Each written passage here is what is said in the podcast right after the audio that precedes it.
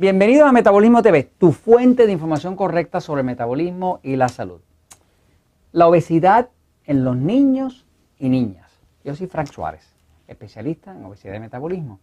Eh, constantemente tengo personas que me preguntan, mire, tengo una hija de 11 años, está con sobrepeso, ¿qué yo debo hacer? ¿Qué usted me recomienda? ¿Será pasiva? ¿Será excitada? Yo quisiera saber qué puedo hacer para ayudar a mi hija. Eh, un señor me escribe, tengo un hijo de 12 años que tiene 15 eh, kilos de más, 15 kilos son 30 y pico de libras eh, de más, y los amiguitos en la escuela lo molestan, hay bullying, o sea, lo, ridiculizan. pues déjeme hablarle un poquito sobre la obesidad en los niños y las soluciones que pueden haber para la obesidad en los niños. voy a ir a la pizarra un momentito para explicar cuáles serían los conceptos básicos que aplican.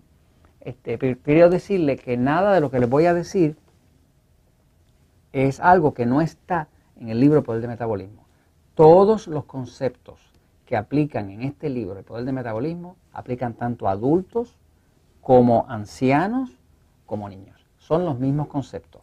Todo el mundo es distinto, nadie es igual a nadie. El cuerpo de un niño es el cuerpo de un niño es un cuerpo, digamos, en desarrollo, que todavía está creciendo, porque crece más o menos hasta los 21 años de edad, ¿no? Pero la realidad es que los conceptos que están aquí sobre control de carbohidratos, hidratación, hongo cándida, problemas con la tiroides, todo eso aplica por igual a los niños. Así que voy a un momentito a hacer un pequeño resumen eh, de qué se puede hacer con un niño obeso, con una niña obesa y cómo usted lo puede ayudar, ya sea que esté su abuelito, su abuelita, su papá, su mamá, pero hay muchas cosas que se pueden hacer para ayudar a un niño. Fíjense, eh, eh, en los centros Natural Slim que tenemos en Puerto Rico, en la Florida y ahora en México, eh, pues experimentamos muchas veces niños. Nos traen niños, niños obesos. A veces viene un niño obeso que viene con sus papás que también son obesos. A veces viene un niño obeso que viene con sus papás que son delgados, ¿no? Este, pero la realidad es que siempre nos llega de una forma u otra uno con otro niño y se llama obesidad infantil. La obesidad infantil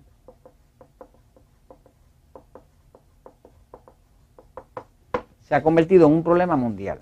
Por ejemplo, yo acabo de llegar de Colombia, estaba en Colombia, en la Feria del Libro de Colombia, y tuve a gusto eh, dando un seminario para unas 280 y pico de personas eh, que estaban en el seminario, ¿no? Eh, tuve la, oportunidad, el placer de ofrecer un seminario sobre el tema del metabolismo, sobre el libro del poder del metabolismo, a 280 y pico de personas. ¿no?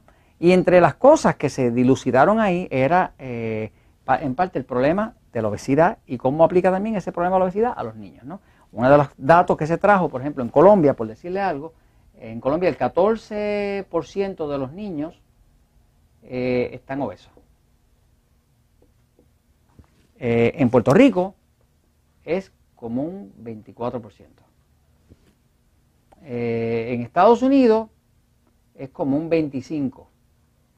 El país que más obesidad de niños de todo el planeta Tierra, reconocido por la Organización Mundial de la Salud, es México, que anda por allá como por un 28% de obesidad en los niños. ¿no? Obviamente, cuando un niño tiene obesidad, esto significa que su futuro está comprometido porque la obesidad solamente trae problemas de alta presión, triglicéridos, colesterol, diabetes y demás, ¿no? Fuera de que también trae depresión, cáncer y todas esas cosas. O sea, que un niño que está con sobrepeso, con obesidad, está como quien dice condenado a un futuro muy gris, a un futuro poco halagador, a un futuro de poca salud, ¿no? Ahora, vamos a hablar un momentito de las buenas noticias, ¿ok? ¿Cómo lo resuelvo? ¿ok? Fíjense, mi experiencia eh, en esto ha sido que la mejor forma de ayudar a un niño es dando buen ejemplo. O sea, usted no puede decirle a un niño, no comas eso, o eso está de más si usted también se está comiendo eso mismo. Si usted va al supermercado y lo que trae son galletitas Oreo y trae allá en Venezuela o en Colombia, trae mucho arequipe, Ah, trae mucha cosa dulce, eh, trae montones de pan, montones de pasta, harina, eh, eh, allá comen namacarepas o en México montones de tortilla, montón de harina, de trigo, pues sí, o de maíz, no va a poder lograrlo. Así que la primera clave es para un niño darle buen ejemplo.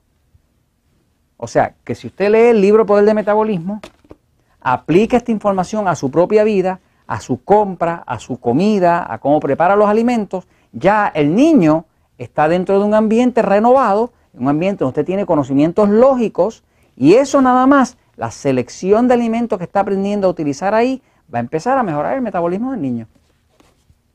Lo otro es que una de las causas principales de obesidad es la deshidratación. Un niño, por ejemplo, puede llegar a estar adicto de la Coca-Cola, de los jugos de frutas, que son dulces. Los jugos de fruta son dulces y engordan. Es verdad que pueden ser saludables, pero engordan. ¿Por qué engorda un jugo de fruta? Porque tiene mucha fructosa. La fructosa engorda.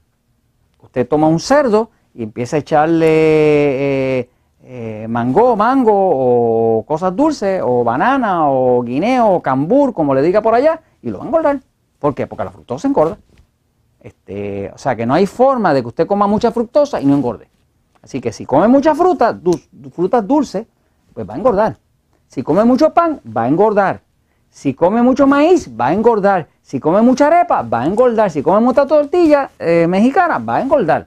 Entonces, ¿cómo se repara la situación? Primero, usted se estudia el libro Poder de Metabolismo, adquiere usted unos hábitos en su casa, un estilo de compra que conduzca a un poquito más parecido a la dieta 2x1, a la dieta 3x1, donde básicamente usted va a reducir los alimentos tipo E, que se llaman E, ¿por qué? Porque engordan,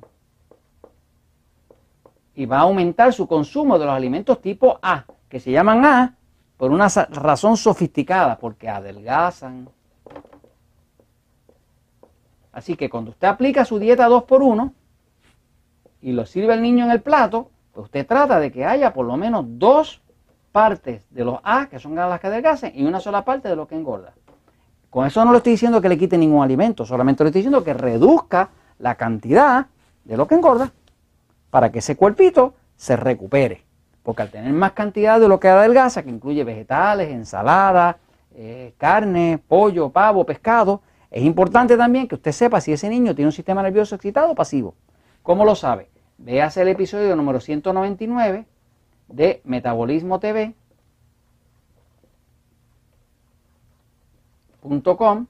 busque el episodio 199 que explica la diferencia entre pasivo y excitado y hace una prueba.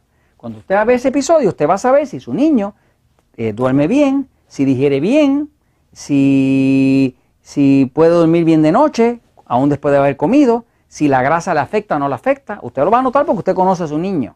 Entonces usted hace el episodio, lo ve y dice, ah, mi niño es excitado, no, mi niño es pasivo. En base a eso usted determina la dieta porque ahí se le explica. Y usted empieza a hacer la dieta correcta, dando un buen ejemplo, con buena eh, hidratación, usando el concepto de la dieta 2x1 y tengo la mejor noticia para darle para ustedes, para cerrar. Mi experiencia es que los niños no bajan rápido, bajan rapidísimo, porque el cuerpo de un niño es joven, es como un motor que casi no ha sido usado y está poderoso. Los que bajamos lento somos nosotros los que estamos más viejitos, más usados. Pero el niño baja rapidísimo. Mi experiencia es que, los padres se quedan maravillados con lo rápido de peso, de grasa que baja un niño cuando le aplica los conceptos correctos. Así que como un niño es un motorcito nuevo y tiene un motorcito que responde rápido porque no está eh, muy abusado como el cuerpo de un adulto, pues el niño usted arregla esto y baja rapidísimo. Así que la obesidad infantil tiene solución, pero empiece usted por dar buen ejemplo y educarse. Y la verdad siempre triunfa.